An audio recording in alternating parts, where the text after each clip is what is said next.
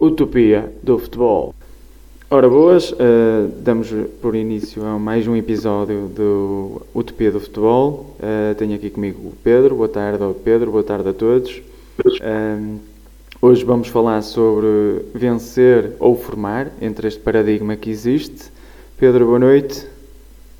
Olá, bom dia, boa tarde, boa noite, meus caros ouvintes, e boa tarde para ti, meu caro Daniel, meu amigo, como é que estás? A semana, como é que foi? Tá, foi boa, foi boa. Cansativo, mas foi boa. Olha, isso é o que importa.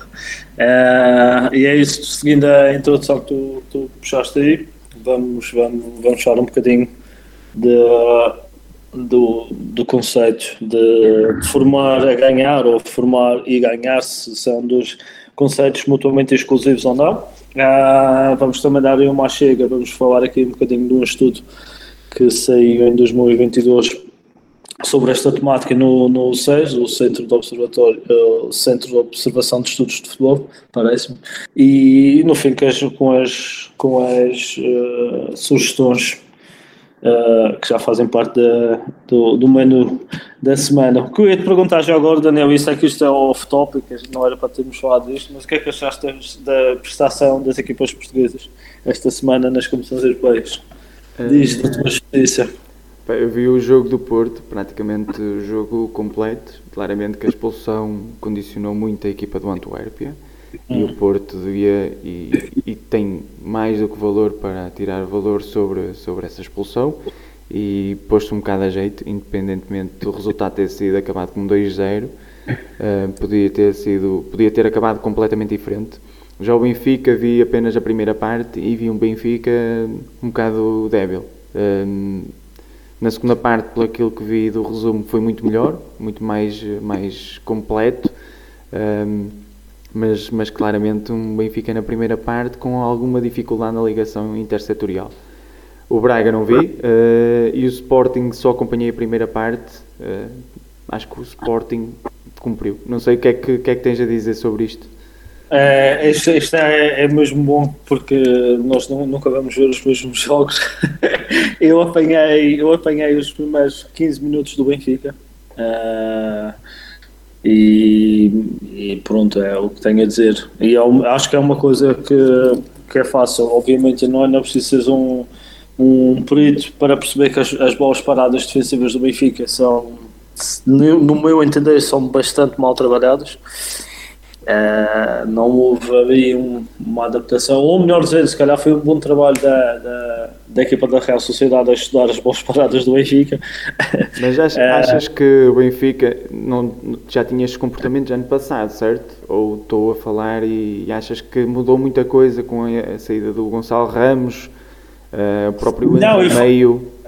Não, eu falo, eu falo dos, dos, das boas paradas defensivas, ou, seja, ou melhor dizendo, ou seja, eu não, para já, é assim, não, não vejo muitos jogos ao ano do Benfica. Uh, tenho, tenho que já fazer esse disclaimer. E não é do Benfica, é do, é do futebol português em geral. Não, não acompanho muito. Uh, mas eu, eu acho que isto é como tudo na vida, ou seja, por exemplo, o caso do Tottenham. O Tottenham uh, tem estado a jogar ultimamente com uma linha super alta, depois podemos falar isso mais, mais, mais à frente, e, e atrás invertidos e etc. Entretanto, obviamente que conforme as jornadas vão passando, as equipas vão começando a criar antídotos a essa, essa, essas nuances táticas. E é assim, isso, ligando um pouco ao que é, ao que é a, a lógica ecológica, do, do, do, a lógica interna do jogo, melhor dizendo. É, existe uh, sempre evolução. Exato, e para cada, para cada reação, para cada ação existe uma reação. Uh, e portanto, em relação às bolas paradas, tudo para dizer o quê? Que, em relação ao que me estás a dizer, eu não sei como é que, eu não, como é que o Benfica defender as bolas paradas da época passada. Uh, vi um conjunto de lances, só vi assim o, um glimpse, está-me a faltar a palavra em português agora, peço desculpa, mas é. Um, um relance ou um. Sim, eu só vi assim a coisa, e, e, a única coisa que vejo, a bola batida no segundo posto, e a seguir metida outra vez no, no posto mais perto e gol. Uh, portanto, eu estou a partir do princípio que o Benfica deve defender zona. Uh, e atenção, que eu só vi mesmo assim de relance, mas uma quantidade de, de oportunidades, ou muitas oportunidades criadas através de bolas paradas, normalmente isso leva-me a crer que, que, que, é um padrão uh, na forma como defendem bolas paradas. E aquilo, pá, uh, é óbvio que hoje em dia, com, com, epá, com a quantidade de dados com a quantidade de, de jogos que tu podes observar e tudo mais. É, Faz-me um pouco de confusão estas abordagens que são muito. É, como é que eu ia dizer? Muito extremistas, de uma zona pura, não uma bola parada. É, é muito bem trabalhada com todos os jogadores dentro da área, ou então vai dar barraca. E foi o que aconteceu.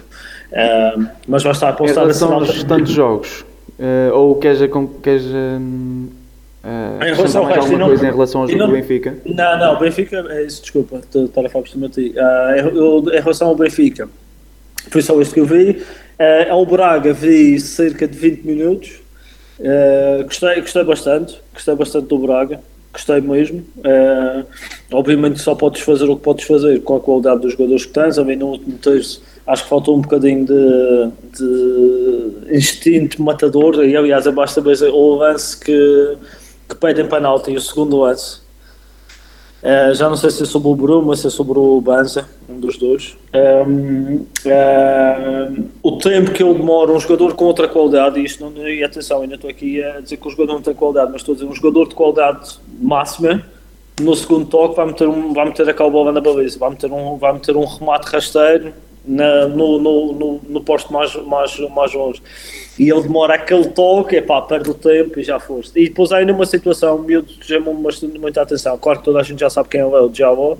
Tem lá uma jogada também que, que poderia ter. Eh, pronto, poderia ter dado gol, mas o geral o que eu gostei no Braga foi, epá, claramente a, a qualidade em posse, Uh, muita confiança, muita qualidade no, nas variações, no, nas, nas, dinâmicas de ser o homem, a pôr o Real a, jogar, a correr. Agora, obviamente, estamos a falar que o Braga jogou contra um Real, não jogou propriamente contra um Real Sociedade. Isso, é pá, mas atenção, o Real Sociedade também é uma, uma equipa. Está a jogar muito, está a jogar muito, atenção. É pá, é uma Nada equipa. Top, mas, mas sim, mas eu percebo o que estás a dizer. Depois é naqueles pormenores que tu vês a qualidade dos jogadores. Há um lance, por exemplo, do, do Camavinga Epá, que o gajo, está, o gajo cai no chão, está a tentar proteger a bola e tem três jogadores à volta e a pressão, a pressão está bem feita, a pressão está bem feita a nível de, de, de distância, de tentativa de recuperar a bola e ângulos e tudo. E, epá, e o gajo tem uma, tem uma qualidade que consegue ser dali. O gajo sai dali com uma qualidade dentro dos toques, o gajo sai e a bola já está do outro lado do campo. E isso é a qualidade individual. E contra isso, opa, um gajo tirou o chapéu e bate palmas. Não há nada a dizer. Uh, foi bonito ver, opa, gostei. Olha, pena que é, mas é assim, eu, eu, respeito muito esta abordagem do Braga, porque é um pouco como eu também, como eu também me identifico. É, é verdade, se tu vais perder o jogo, ou uma grande probabilidade de perderes o jogo, é pá, pelo menos tentas jogar e ficas tentaram fazer. E isso aí eu tenho que respeitar. No, no fim de contas, acho que muita gente ficou com a ideia, e ainda bem, que é pá, mas olha, o Braga é uma equipa que tenta jogar, joga, joga um futebol bonito, para o que tem, é um, é um modelo de jogo engraçado, é, um, é uma. Perdeu o jogo, sim, mas não é mais. Mas não menos, é melhor. mas pelo menos mostrou a identidade deles e. E, pá, e não, é melhor, não, é melhor, não é melhor deixar essa marca do que levar 3, 3 ou 4 na mesma e não sair dentro da área. Não então, sei, este é, que é melhor. É preferível. Mas, mas, mas acho que é melhor. Mas pronto, fui isso em relação ao Sporting, ao Porto, não, não vi nenhum dos dois jogos, por isso não, não posso falar. Vi o resumo do Porto, sei que aos, aos 88 podiam ter levado o empate podiam ter levado o empate. Uh, eu vi também, tenho a impressão, não sei se é sempre o mesmo jogador, e peço, peço desculpa, parece que não, não pesco mesmo nada disto, mas não foi o Alban Varela que, Varela, que no, contra o Barcelona que faz um perde a bola na fase de construção e dá gol. Uh, não vi o jogo contra o Barcelona. Mas parece-me que é. E, e parece-me que neste jogo faz outra vez a mesma brincadeira. Não tenho a certeza, posso estar achas, enganado. Achas que o Uribe faz muita falta, neste caso, à equipa do Porto? É pá, o Uribe ou qualquer jogador que. Sim, sim, mas neste caso, comparando com o anterior e não propriamente com. Sim, estou a brincar. Não, não, acho que sim. É, okay. era, um, era um jogador diferente. Bora. Ou Já seja, chega. entre o paradigma vencer e ganhar, ou vencer e formar Uh, desculpa, vencer ou formar ou vencer e ganhar, claramente que isto para mim não é dissociável. Uh, contudo, existe aqui, por exemplo, os escalões ou fa fases etárias em que para mim faz-me um bocado de confusão. Temos treinadores a tentar ganhar claramente o jogo, por exemplo, quando os miúdos têm 8, 7, 10, 9 anos, e acredito plenamente que nessas idades é muito mais importante nós formarmos os jogadores do que propriamente ganhar. Claro que ganhar é interessante, claro que ganhar os miúdos vão, vão estar claramente uh, mais predispostos também a ouvir aquilo que o treinador tem a dizer, mas uh, eu deparo-me cada vez mais com miúdos a chegarem iniciados, sem conseguir fazer uma recepção orientada, por exemplo, sem levantar a cabeça antes de receber, sem perceber o jogo. E, e é nesta fase que eu sinto que existe aqui um, um descaimento, ou claramente um, um dissociar entre vencer ou formar, ou vencer e, formar, que é a partir de que idade é que nós devíamos uh, estabelecer um mindset para vencer, Pedro? Uh, ou um mindset em que tu formas na mesma, claro, mas uh, a partir de que idade é que para ti é que é aconselhável pá, vencer os jogos e claramente dar contexto tático, contexto técnico, contexto físico, contexto mental? Porque para mim, por exemplo, a partir dos iniciados ou infantis, por exemplo, 12, 13 anos, é que tu deves começar a pensar, já, não, a partir de agora é para começar a tentar ganhar, é formar e continuar a dar conte conteúdo, como é óbvio, mas também tens de começar a ganhar, também tens de começar a ter um mindset competitivo para tentar ganhar os jogos, para tentar ser melhor no treino, no jogo e na vida, porque hum, o futebol é só uma parte dela a vida também vai ter dificuldades e nós temos de estar preparados para vencer, preparados para, para aceitar derrotas uh, e para continuar a trabalhar. Pedro, para ti, o que é que, o que, é que faz sentido, ou dentro deste paradigma que eu falei aqui, o que é que faz sentido para ti? Ok, uh, pá, um, é, é, é uma questão que acho que todos os treinadores, de uma forma ou de outra, um, questionam-se eu não tenho a resposta para isso, ainda bem. Portanto, já temos fechado. não, estou a brincar. Um, Mas o que eu quero é a tua opinião pessoal. Sim, pá. Uh, vamos lá ver, eu acho, na minha ótica, uh, portanto, para mim, na, os conteúdos, ou seja, o processo de aprendizagem, para mim, começa no primeiro treino, quando chegas às escolinhas uh, espero que seja quando, quando tens 4, 5 anos uh, e acaba no último dia que, da tua carreira, aos 35 ou aos 40, para mim, portanto, para mim é, é indissociável o, processo de aprendizagem estar ligado ao processo de treino, isso é que faz sentido, portanto, há sempre, há sempre, há sempre espaço para aprender coisas novas, há sempre espaço e, acho, e, e é preciso a gente, às vezes termos cuidado, porque normalmente quando a gente fala processo de aprendizagem, o que é que vem à cabeça? Ah, conteúdos táticos, conteúdos técnicos, é o que vem à cabeça. E a questão certo? mental é extremamente importante. E, e, é, e exatamente, é a questão, a, questão, a questão psicológica, é a questão que tu tocaste muito bem nesse, nesse ponto do um, ehm, o transfer do que é do que tu aprendes no treino e que podes aplicar na vida, a resiliência, o não desistir perante a adversidade, ou cair e tentar se levantar de novo, e é o companheirismo, e a solidariedade, e o respeito, e ajudar os outros, o altruísmo. Epá, um conjunto de, de, de, de, valores que são, que são extremamente úteis para o jogo e para a vida. Agora, eu, na minha ótica, uh, gosto muito de trabalhar diria que se eu gerisse, por exemplo, imagina se eu fosse um gestor de uma competição uh, a nível nacional, imagina, de, ou de um clube, sei lá, uh, um coordenador ou coisa do género, dependendo do clube, eu, em regra geral, se o clube fosse meu, por exemplo, ou se eu fosse o manda-chuva daquele tudo, chamamos-lhe assim, eu não, não, não, não me preocuparia com resultados até 15, 16 anos, 14, 15, 16, dependendo lá está do contexto. É óbvio que é estúpido eu estar aqui a dizer, ah, no Benfica, ou no Porto, ou no Sporting, no Ajax, no Barcelona, vais-te preocupar com os resultados aos 16 anos. Vou dizer, és maluco.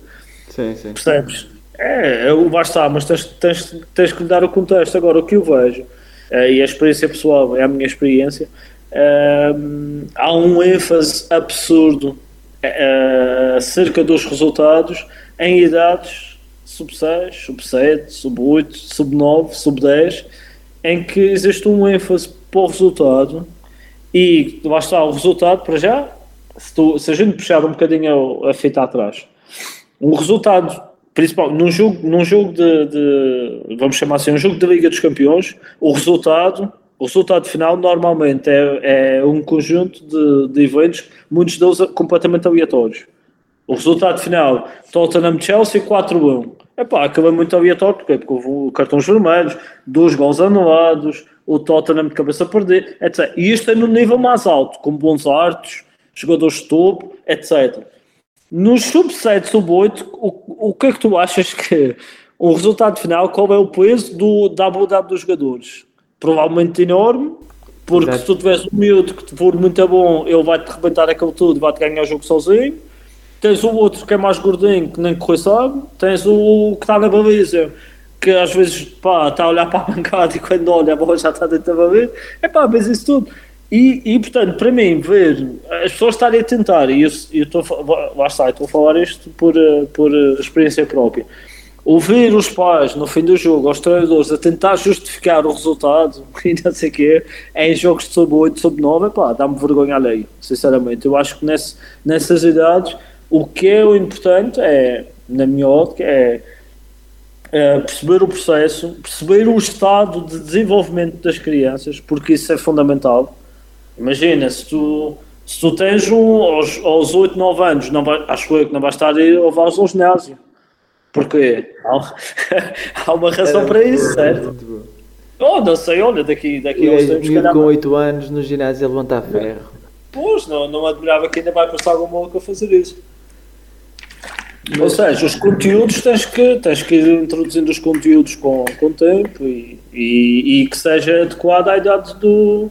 Com isto não quer dizer que também não possas ter, lá está, podes ter aqueles sobredotados que aos 12, 13. Eu lembro-me de ver vídeos do, do Messi com 5 anos e vídeos do. esquece-me sempre do nome dele.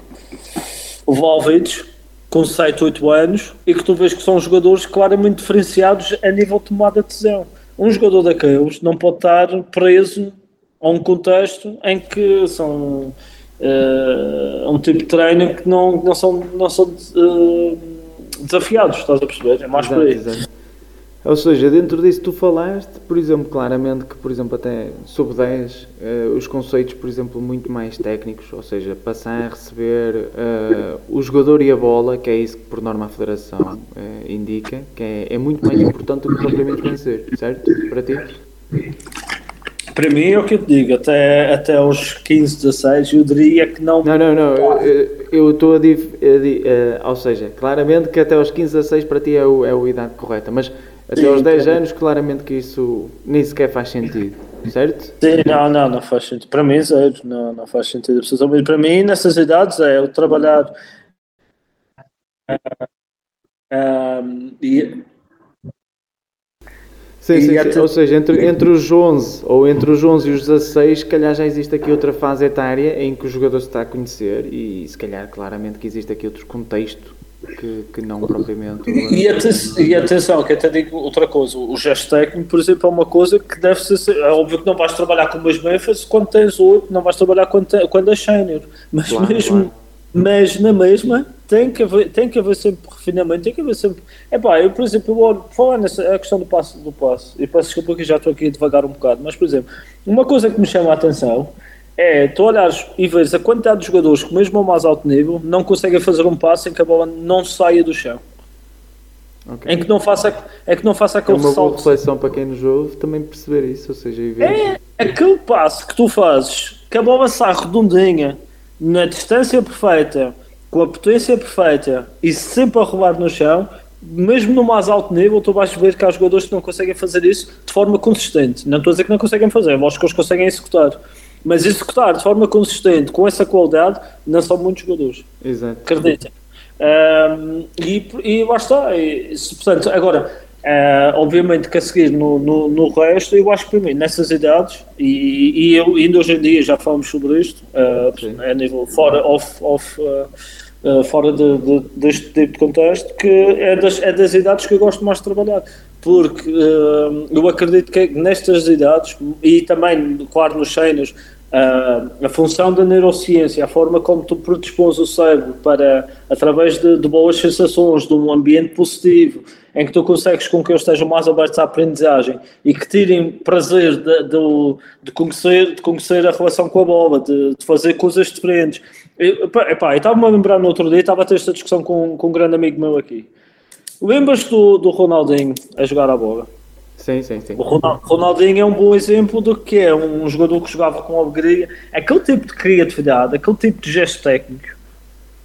por exemplo, certamente que ele não aprende, digo eu, posso estar aqui a dizer a maior enormidade, mas eu tenho quase certeza que não foi o caso. De certeza que quando ele tinha 9, 10 anos, não tinha os papás lá e o treinador a dar na cabeça que tens que ganhar 50 a 0 e que tens, e quando recebes a bola tens que estar aqui e não podes receber ali porque aqui taticamente temos de três gajos atrás da linha da bola porque se perdermos a bola vai dar contra-ataque, não sei o quê.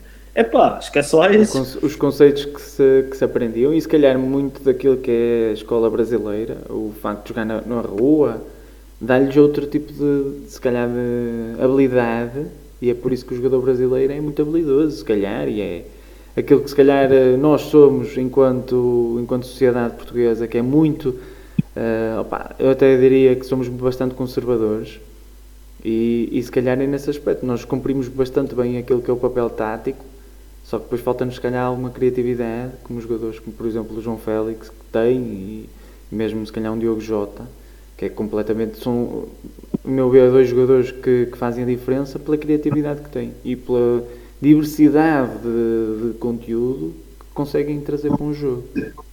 E tu achas que isso. Porque eu também é uma coisa que eu penso muito. Achas que.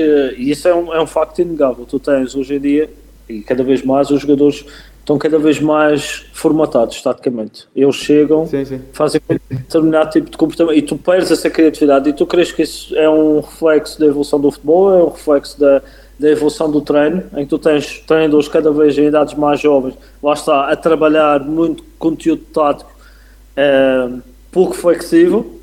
Ou achas que é um conjunto dos dois ou achas que não tem nada a ver? Qual é a tua opinião? A meu ver, existe claramente aqui um, um aumento daquilo que é o conteúdo tático dado, é, e por isso é que os nossos jogadores vêm muito desse, nesse formato, que estás a dizer, muito formatado, uh, mas claramente, claramente também existe aqui uma falha da nossa parte, enquanto treinadores, e não digo, eu meto-me inclusive também no, no, grupo, que se calhar nós temos de dar alguma liberdade em alguns dos momentos e, e deixá-los também expandir aquilo que é o erro, porque eles vão falhar e isso faz parte, é inegável Agora, a maneira como nós lidamos com o erro é que tem de ser eh, uma maneira mais flexível e abordar. Claramente que, por exemplo, se tens um central a fazer-te uma roleta para tentar passar por um avançado, se calhar pá, não faz muito sentido, não é? Mas, por exemplo, tens um, médio ou um extremo, ou opa, eu claramente estamos aqui a divergir entre posições, pronto, não é? é mais fácil. Mas até pode ser um central que está na linha de fundo, depois de um canto, e faz uma roleta, opa, faz parte ou cruza de letra, pá, faz parte, vai falhar, falhou, pá, mas se calhar traz aqui eh, um espetáculo para quem nos vê, para quem vai ver o jogo, completamente diferente. E aquilo que eu olho e vou ver jogos e, e vejo que é principalmente uh, distrital, sénior, é muito formatado. Apesar de ser aleatório, ter muitos conte conteúdos aleatórios, é de género, jogadores notas que é aquilo. E não há um homem faça tipo a diferença por eh, ser criativo ou por mostrar coisas diferentes. E nota-se muito isso, pelo menos eu tenho cada vez notado mais isso. Ok, é, tu foste buscar aí dois, dois, dois assuntos que eu gostava de tocar. Essa logo, logo no fim, é, é, a falta, ou seja, os jogadores todos formatados, e tu vês nessa liga que os jogadores não param, eu diria, porque eu também tive a experiência, eh, como tu sabes, há algum tempo nas divisões inferiores de Inglaterra, e isso é um, epá, é um paradigma o jogador típico dessa liga vai ser, um, dependendo da posição, vai ser um indivíduo grande, rápido e que bata bem. É isto que tu queres. É. Pois, é, Nota-se muito isso, pelo menos. Que é para ganhar com os duelos e segundas bolas e bolas nas costas e, e parecem cavalos a correr. Epá, é, e aí, é, aí depois a questão é, mas quem é que tem culpa? É o recrutamento? Porque, por exemplo, imagina, no clube onde eu estava inserido, a gente tinha, e por acaso agora eu saí do clube, mas eles ainda mantêm o mesmo jogador. E ele sempre teve essa conversa com a equipa técnica e disse assim: o melhor jogador que nós temos é tal indivíduo. E eles pá, olhavam para mim, riam e gozavam e não sei o quê, e etc. E eu no início da época, isto por acaso foi a época passada, no início da época passada, eu raramente não era titular. Pois o jogador que estava na posição dele, porque ele é um, um jogador Epá, é um, lá está, é um, é um 10, é um 10 antiga. É um 10 antiga. Mas que tem uma qualidade e uma interpretação do jogo fora do comum. E já vais perceber para onde é que eu estou a levar esta conversa. Ou seja, é, daquele, é aquele jogador típico que tu olhas olhas para a movimentação dele toda, toda sem bola e ele, ele aparece sempre nos jogar certos no tempo exato. E isso mostra que é um jogador que tem uma inteligência acima da média. Logo por aí. Ele nunca está onde está a confusão. por exemplo. E isso é um, é um gesto, é típico de quem, de quem consegue ler o jogo. Uh, e então, ele a seguir, para a época fora, epá, foi o melhor marcador, teve melhor, maior número de assistências e, e acabou a época. Nós éramos uma equipa de, de, meia tabela para baixo e o líder da liga tentou ir buscar, não conseguiram. Esta época, ele tem, e eu não quero estar aqui a mentir, já vou ter que procurar aqui os dados sempre rápidos, enquanto a gente fala. Uh, e é outra vez um jogador com mais importante. Uh, é o showman. Isto, isto tudo para dizer o quê? Que depois tu olhas para a fisionomia dele e ele é claramente antítese do que é o jogador de futebol inglês porque tem, pronto, ele é, ele é pequenino, parece que é, depois parece que é bastante frágil. E é o jogador que ganha mais, mais duelos na, na equipa, mas duelos mesmo, não estou a falar tipo... Se for, se for inteligente, não interessa se é, se é muito alto, forte, Nada, vai perceber onde sabe... é que a bola vai cair, vai perceber onde é que, o, que, que o jogador vai fazer. Exatamente, e vai, e vai, olha, tem neste momento é o segundo melhor marcador com 8 gols, deixa-me ver quantos jogos já agora. Isso é que era importante. Já agora. Opa, pera. Já Mas mesmo assim, sendo o melhor marcador com 8 golos, sendo médio ofensivo, mostra. Tem 15, jogo, 15 jogos, 8 golos. Está mal. Ah, ainda por cima não são todos a titulares, é 10 a titulares. Uh, assim... Isto tudo para. E, mas lá está, é o, é o típico jogador que se tu olhares para ele e vais fazer. E eu, eu sei como em Inglaterra, nestas jogos, eu sei como é que funciona. É, vão lá ver. Se o jogador não tiver pelo menos 1,80m, nem olham tem que ser um gajo não sei, menos de 1,80m, tem que ser um mega crack, ou tem que ser um, um Marco, tem que ser um Marco Overmars da vida, daqueles gajos que correm como se não houvesse amanhã, ou então tem que ser um Messi, tem que ser um jogador fora do comum, senão e isto para dizer o quê? Que não, é, não, não vai ser escolhido porque é um jogador uh, frá, parece frágil, que não é, porque vai a todas. Epá, ele é capaz de discutir uma bola com um gajo de 2 metros e ganhar na bola no ar.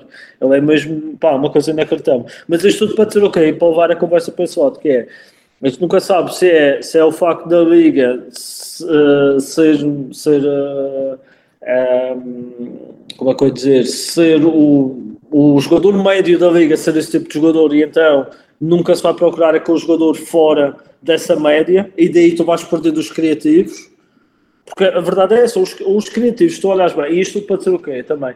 Que o, o, jogador criativo muitas vezes está fora do contexto. Imagina, este Exato. jogador em específico, este jogador em específico, ele não é, ele ganha muitos duelos aéreos, mas o futebol dele não é andar é saltar com o central. Exato.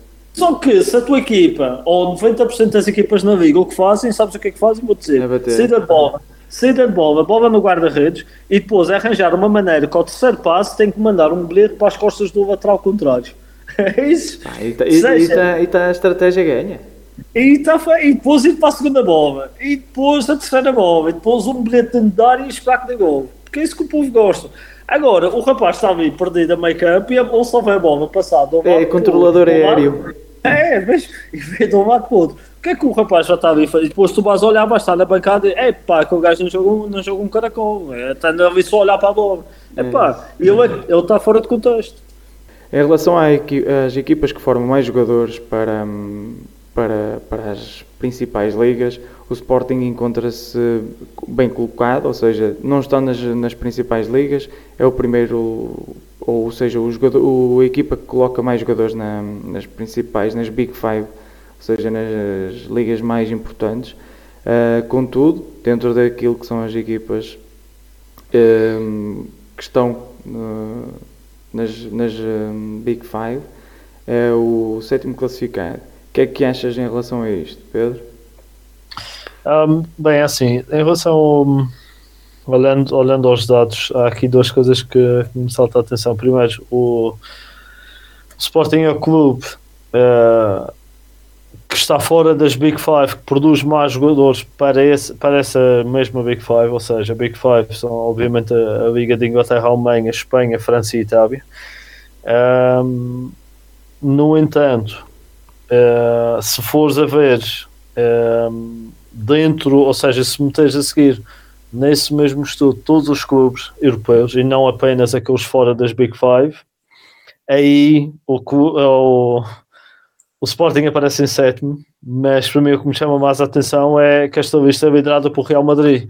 Ou seja, e seguindo logo a seguir o Barcelona e o Lyon. O que é engraçado porque eu, eu presumo que a maior parte das pessoas, e aqui eu, eu próprio estou-me a incluir, uh, porque normalmente a ideia é que o Real Madrid, por exemplo, é, é um clube que os, os jogadores já feitos, e tens, agora, tens ainda agora o exemplo do Palmeiras, o Vinícius, uh, e os, obviamente o, o Ben, uh, então agora o Rodrigo, uh, todos esses jogadores são jogadores, mas na realidade, enquanto que o Barcelona ou a Mácia era expectável que, que tivesse uma Real Madrid definitivamente não estava à espera. nem tu, agora, nem depois Uh, e depois, se, fizeres, se, se estenderes a análise uh, ao que é os 31 campeonatos europeus, que neste caso foram, foram, foram analisados pelo, pelo SIS, uh, aí vejo que o clube que está à frente é o Ajax, que também lá está, é uma, é uma escola altamente conceituada de, de produção de, de atletas ou de jogadores, neste caso, mas em segundo lugar aparece o Benfica. Uh, e seguido do Dinamo de Kiev, o Sporting aparece em décimo e o Porto ocupa, ocupa apenas o 17 posto. Uh, portanto, o que é que te parece em relação a isto? Estavas à espera que fosse, fossem estes os resultados? Achas queres adiantar, ou na tua opinião? Sim, no, no fundo é, estamos a falar de opiniões. Sim. Queres adiantar alguma, alguma, alguma razão para isto? Eu, eu acredito plenamente que aquilo que, que falamos em relação àquilo de termos jogadores extremamente competentes uh, naquilo que é a questão tática, uh, uhum. pode levar a, este, a, este, a esta produção de jogadores com qualidade a atuar nas principais ligas europeias. Uh, em relação às equipas que se calhar nós vemos em Portugal, Sporting com uma excelente academia, o Benfica com uma excelente academia, não descuidando das restantes equipas, acredito que nós produzimos muita qualidade em Portugal. Agora, por exemplo, a questão do Porto estar em 17 nesse, nesse próprio relatório é algo que, que não deixa de ser marcante pela positiva, atenção, porque estamos a falar de bastantes equipas.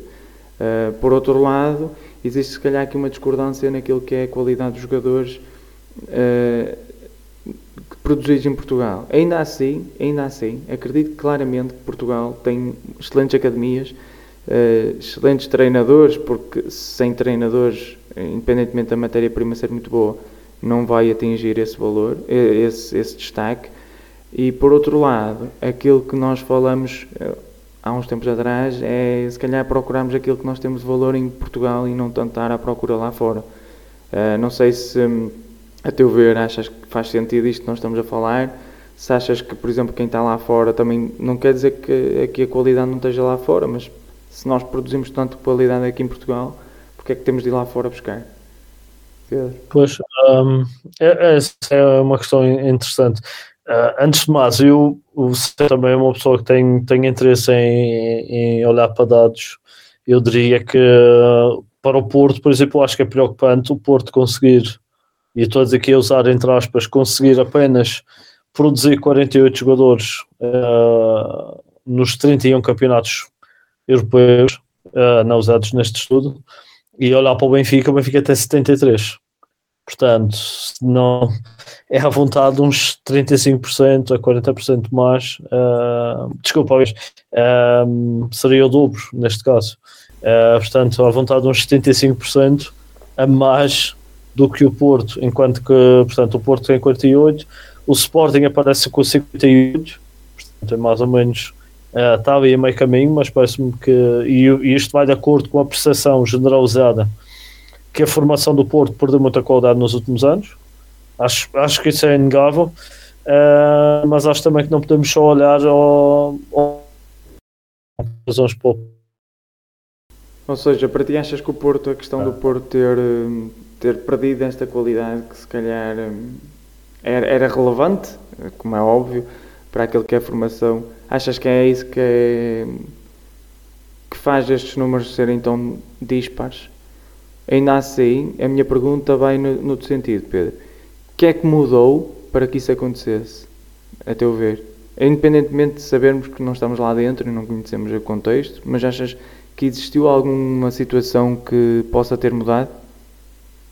Eu penso que é, claro, é claramente uma questão de, de desinvestimento. Ou então, eu diria, sim, é, lá está, estou a especular, não tenho números, atenção. Portanto, não sei, não faço a mínima sim, ideia. Sim, sim, o, orçamento, se o orçamento do Porto para a formação é duas vezes menor que o do Benfica, por exemplo. O que eu sei, e isto acho que é mais ou menos uh, ponto assento, o Benfica durante anos e anos esteve a desenvolver o projeto das, das escolas de geração Benfica pelo país inteiro, incluindo as ilhas. Um, atualmente já tem escolas na Índia, no Egito. Um, ou seja, está a expandir aquilo que pode ser. Uh... Teve na China, teve na China e o Porto, não sei, se, não, não sei se consegui acompanhar, sei que tem o projeto Dragon Force, que é Exato. é Sporting também é igual. Um, o Sporting agora, neste momento está um bocadinho com um projeto parecido com o Benfica. Pelo aquilo que, que percebi, eles têm tido muito mais escolas em todo o país, neste caso na zona onde eu moro agora abriu uma escola que é, também faz parte do Sporting, em que vão lá alguns treinadores da formação do Sporting dar treinos e, acima de tudo, estarem presentes, porque é isso que faz a diferença, muitas das vezes. Um, e, e, acredito que o projeto do Sporting também esteja a passar nesse, nesse sentido. Em relação ao do Porto, se calhar aquele que falaste, o investimento ou no, na verba disponibilizada para aquilo que é a formação, claramente pode ser um, um, um senão, um, uma red flag neste caso. Pô, é, é assim, isto é um bocado ingrato falar sem dados, não gosto sim, de. Sim, sim, um pouco que é especular. A ideia que eu tenho é que o Porto não conseguia acompanhar o, o projeto estratégico, o, o, sim, o, a estrutura que o Benfica montou ao longo dos anos uh, a nível de scouting, porque isto é, acho, acho que isto é tudo junto. Acho não, tenho a certeza, é teste talentos obviamente, numa, numa fase bastante precoce, e depois fazer o, o encaminhamento uh, e, e, depois, obviamente, dar o melhor treino possível. Uh, e essa é a parte que eu também que, que em Portugal há, há margem para melhorar. Esta é a minha opinião, uma opinião muito, muito, muito própria, muito pessoal. Uh, com isto, eu não estou a dizer que não se trabalha bem na formação, atenção, trabalha-se muito bem na formação, senão também não se está a produzir tanto talento, não é só a questão, o talento vem, vem bruto e depois tu não sabes trabalhar, não é estar a produzir tanto, não ponha isso em questão.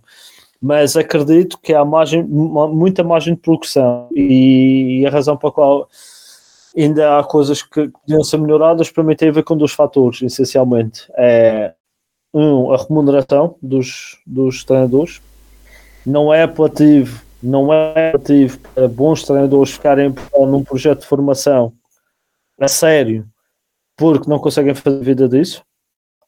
E isto inclui os próprios clubes profissionais, em ótica. A maior parte deles não é, não é financeiramente não é viável, portanto ninguém consegue estar numa posição dessas a full time. Um, e portanto, a partir daí, um, e depois, acho também da parte dos treinadores, acho que é assim, o Castro dizia algo, uh, querem, que a meu ver, que eu concordo a 100%, que era a questão de muitas vezes os treinadores têm, a grande parte dos treinadores têm uh, o sonho de, ser, de chegar à primeira equipa e percebes? E quererem treinadores de primeira equipa e, e vejo poucas. Epá, eu nunca ouvi ninguém me dizer assim: epá, eu gostava de ser o melhor treinador do mundo ou o melhor treinador de Portugal de sub-17. Mas se calhar fa o facto de falaste inicialmente, ou uh, o fator inicial que tu deste, a questão da remuneração, é importante nesse sentido também. É, é as duas estão juntas, mas também eu acho que se, se, se o teu. Se, eu sei que isto vai, vai soar mal, mas se eu estou a se a tua motivação máxima é ganhar dinheiro, se calhar também não é, não é, o melhor, não é a melhor forma de motivar. Agora, como isto, porque é que eu falo da questão do dinheiro? simples, porque o dinheiro é, que vai, é, o, que vai, é o que vai reter ou não o talento. Exatamente. Percebes? Quantos treinadores, quantos treinadores de topo têm que desistir da carreira ou têm que ir para outro sítio porque não conseguem fazer vida em Portugal?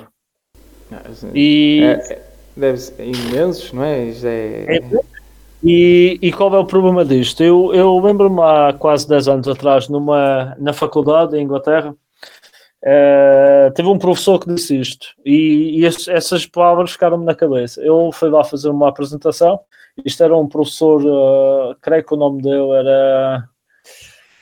Ou era o professor John Lyle, ou era o qualquer coisa Robbins, era dos dois, que era, é o, show- qualquer um dos dois é bastante, é bastante famoso. John Lyle é mais, eu tive mais aulas com ele, e presumo que tenha sido ele, era da Universidade de Cardiff, se não me engano, o país de Gales. E ele dizia algo sobre a pirâmide dos treinadores estar, estar invertida no mau sentido, ou seja, tu tens os piores treinadores, ou os treinadores menos qualificados na base, que é onde tu tens que ensinar os fundamentais, onde tu tens que passar um conjunto de conteúdos aos jogadores, ali numa fase que é crucial, e tu tens treinadores de parca qualidade a esse nível, e depois vais ter muito mais dificuldade em produzir jogadores de topo, porque os melhores treinadores estão todos em cima.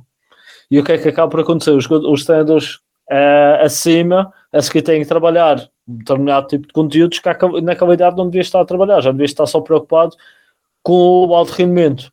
E é, e, e, opá, e é um ponto de vista, é um ponto de vista bastante, bastante engraçado. É um ponto de vista Eu- eu- engraçado, porque eu, olha, vou-te ser sincero, eu no outro dia estive a ver o treino da- dos Benjamins. Ahm, neste caso eram Benjamins, era uma das equipas, era Benjamins de um lado e Traquinas do outro. Que, e no- e estava a ver, e os miúdos não sabem fazer um passe nem uma recepção. E a preocupação do treinador era organizá-los no campo, num sistema de, neste caso 7 contra 7, em que ele estava muito mais preocupado em organizar os, os miúdos, são miúdos, são crianças, eh, no sistema tático, do que propriamente ensinar-lhes competências básicas, ou a base mesmo, de- eh, no que diz respeito ao, ao passe, a recepção, a recepção orientada, se quisermos aumentar isso, o próprio drible, eh, a condução, hum, a própria coordenação motora, muito mais preocupante isso do que propriamente, se calhar, organizarmos em jogar Mas em lá 3, está, 2, 3, lá 1. está. Mas lá está, depois tu tens aqui depois que é a prestação do treinador, a prestação dele é que se eu conseguir, e estou aqui aspas, montar a equipa, seja de que forma for, e sou grande treinador, e percebo táticas e não sei o quê, e os papás provavelmente vão estar na bancada e se a equipa for organizada, vão dizer, epá, este treinador é mesmo muito bom, enquanto que um treinador topo da formação vai olhar para aquilo e vai dizer, isto é absurdo, percebes? Vai estar a olhar para aquilo e vai dizer, ah, isto Eles, Eu- eles não eu sabem a base, mas estão bem organizados. A bola, quando chegar ao pé deles, opá, vai, a recepção, o passe, se calhar não vai existir, mas pelo menos estava lá.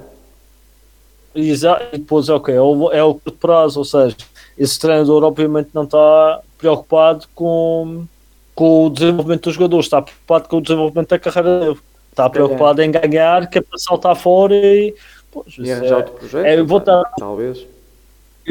eu vou-te dar um exemplo. Recentemente estive uh, tive na Arábia e, e na, na formação.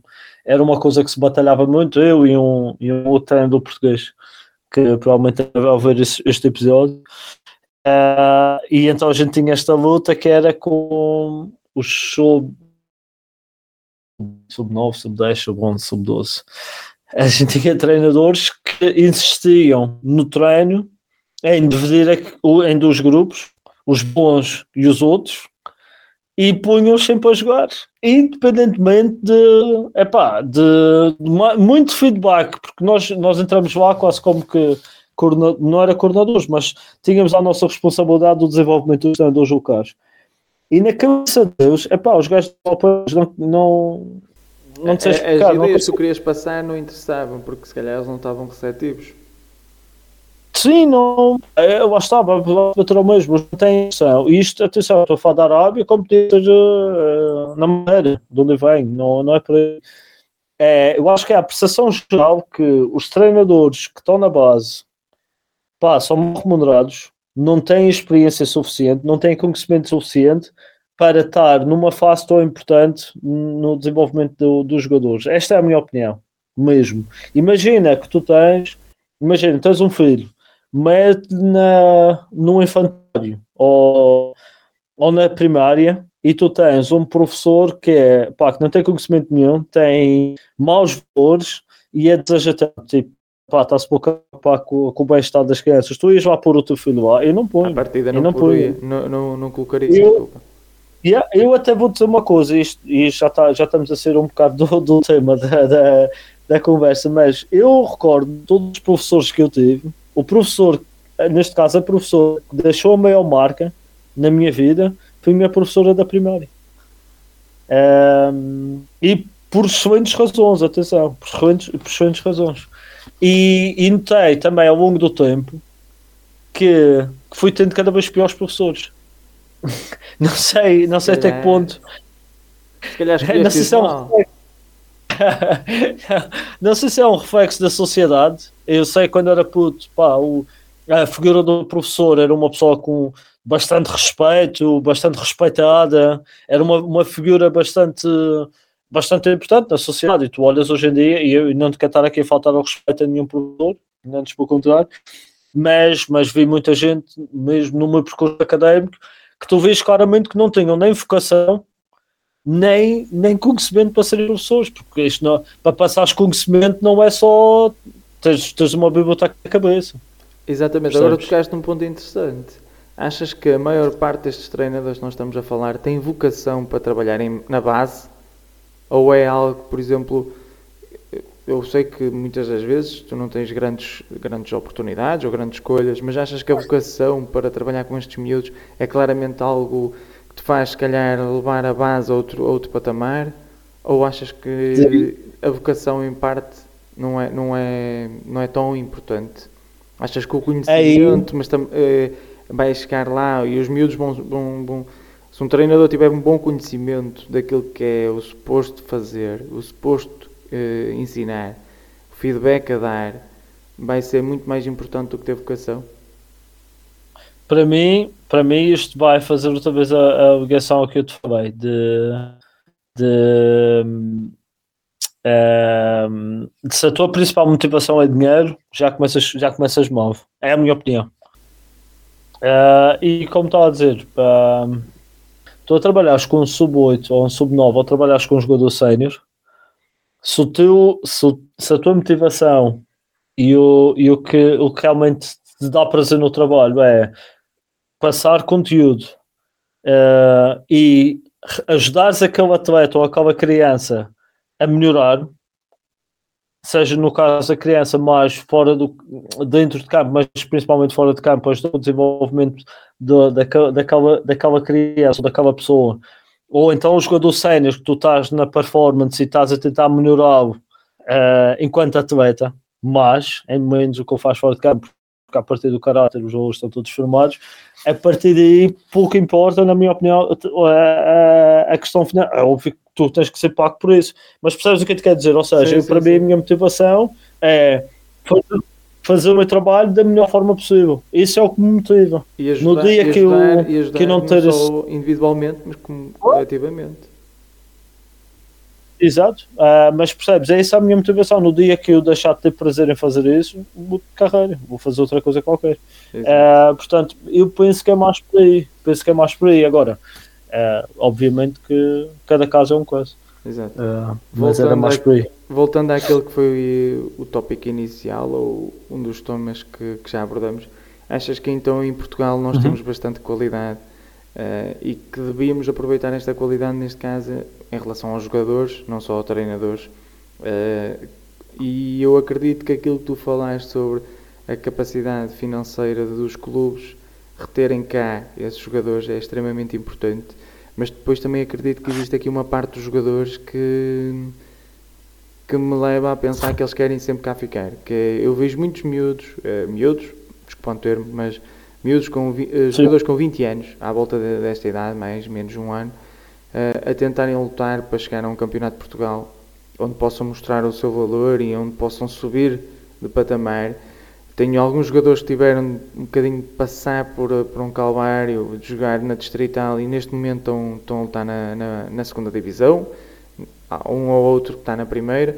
Uh, ou seja, tenho alguns jogadores que passaram por mim que têm alguma qualidade e que hum, tiveram de trilhar o seu caminho de uma maneira muito mais difícil. Uh, e apesar de, serem, de, ainda serem relativamente novos, uh, já têm um bom percurso nas pernas que é que achas que para ti achas que, ou o que é que achas a teu ver que falta em Portugal uh, para retermos esta qualidade ou para aproveitarmos esta qualidade, neste caso nos miúdos, nos miúdos jogadores? Desculpa. Sim, é, é simples, não há dimensão. O mercado é demasiado pequeno porque tu tens uh, na realidade tu tens o que? Quatro clubes de topo e não cantar aqui a ferir sustentabilidade, mas tu tens quatro clubes de topo na verdade. Ou seja, imagina, uh, eu vou buscar o exemplo, sabe, a Inglaterra, é sempre um exemplo que um gajo tem que ir buscar. Tu estás na formação e chegares à primeira equipa do Coventry no Championship, é uma motivação do, do diabo. Chegares à primeira equipa do. Deixa-me pensar no outro clube. Uh, olha, do, do, do nosso. Não, esse é cena muito grande. Vamos buscar o, o exemplo do nosso convidado. Chegar, nasceres em Nottingham e chegares à, equipa, à primeira equipa do Notts County, que está na Big Two, na Big Two neste momento, é, um, é uma grande motivação. E com isto não estou a dizer. E com isto não estou a dizer que em Portugal, se tu nasceres em. Deixa eu ver, em, em Gaia, que não seja uma motivação chegares à primeira equipa do Canelas, por exemplo. Exato. Ou seja, é, o mercado é maior. Depois, outra questão. É, Portugal é um, é um mercado uh, não é rotatório, tipo, é, faz, é quase uma plataforma rotatória no que é o grande esquema das, e com o esquema não é uma má palavra, mas é uma tradução direta de, do inglês do Grand Scheme of Things, uh, a nível de, de movimentação de atletas tens, tens aqui tens, os, tens atletas de boa capacidade brasileiros, tens africanos, e portanto o Portugal é um, é um, é um mercado demasiado pequeno para absorver tudo o que produz. Mas isso é. Pá, então não, não que a exposição que... que existe, uh, em parte, uh, neste caso, se calhar o que tu me estás a tentar dizer é que a maior parte dos jogadores que vêm, neste caso, os mercados brasileiros e africanos, chegam aqui como uma porta de entrada para a Europa? É mais nesse sentido que propriamente.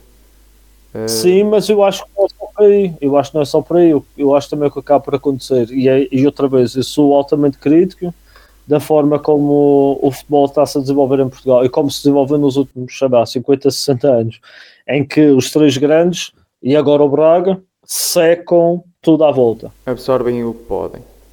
Exato, e, este, e, isso que acaba por acontecer é que os outros jogadores de média e, não, e baixa qualidade, chamemos-lhe assim, ou pronto, não tem uma qualidade top, uh, ficam ali no limbo e depois, claro que se, tens a, se vais a competir com um jogador, depois é tudo uma questão económica. Se tu tiveres um jogador formado em Portugal, vamos dizer, no, pá, não sei, numa equipa de, segundo, de segunda divisão, chamamos-lhe assim, um jogador que não é formado nos três grandes e que não tenha potencial nem tenha histórico de, de, seleções nacionais, certo?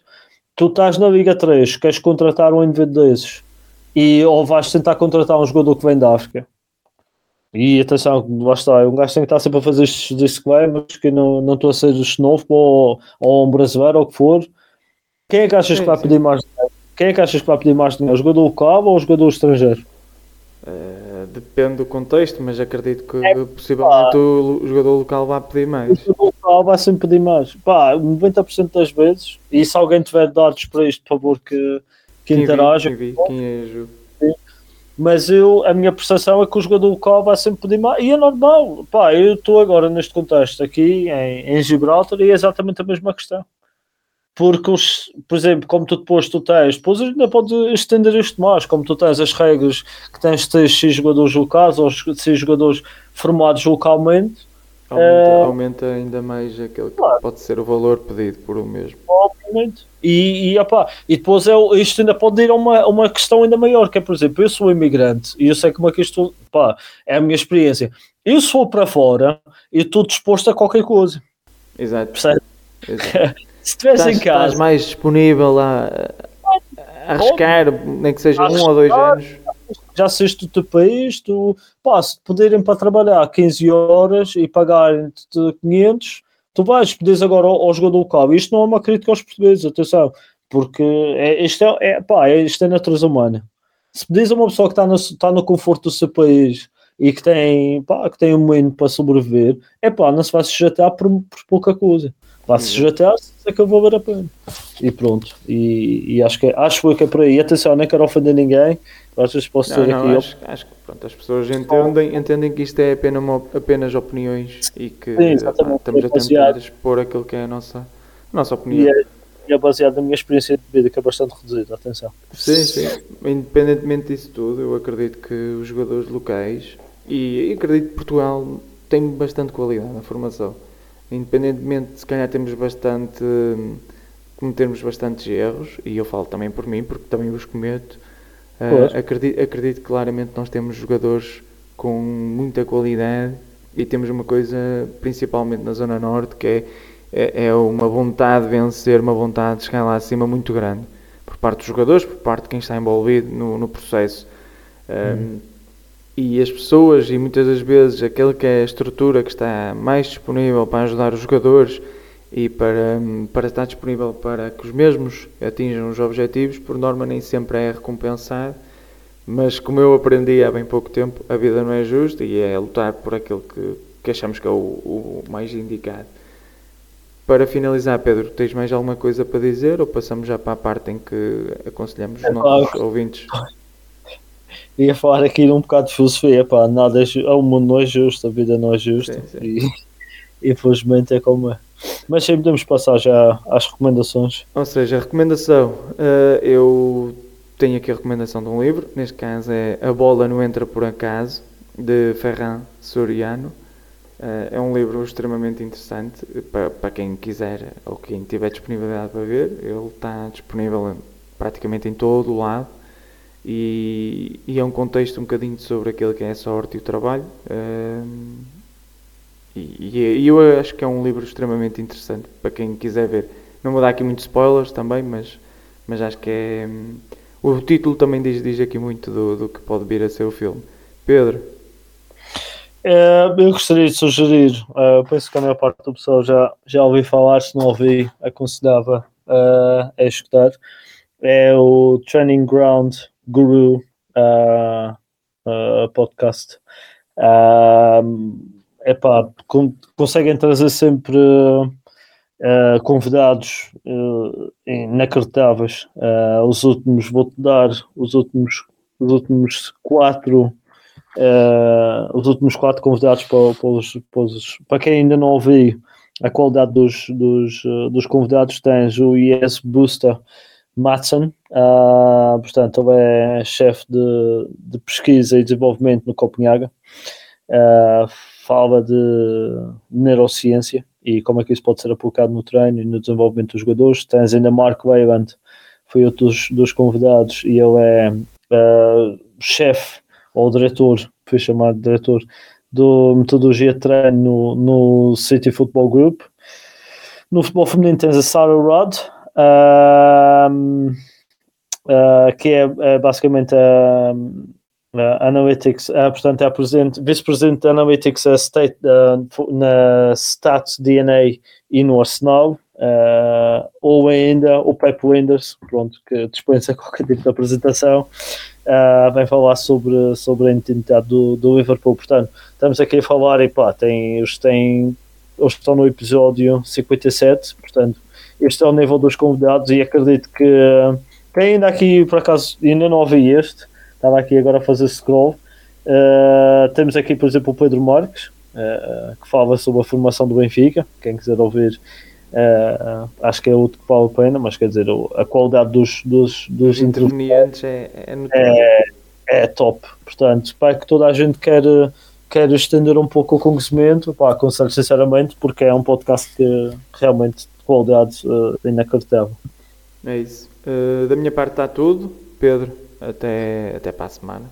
É isso, vamos até para a semana. Vamos ver se a gente consegue para a semana falar um bocadinho do, do derby que, que aí vem. Exato. uh, e dar o nosso, o nosso achega e depois ver o que, é que vamos, o que é que vamos discutir para a próxima semana. Por isso, isso. aos ouvintes, um grande abraço e até à próxima. Abraço, até à próxima.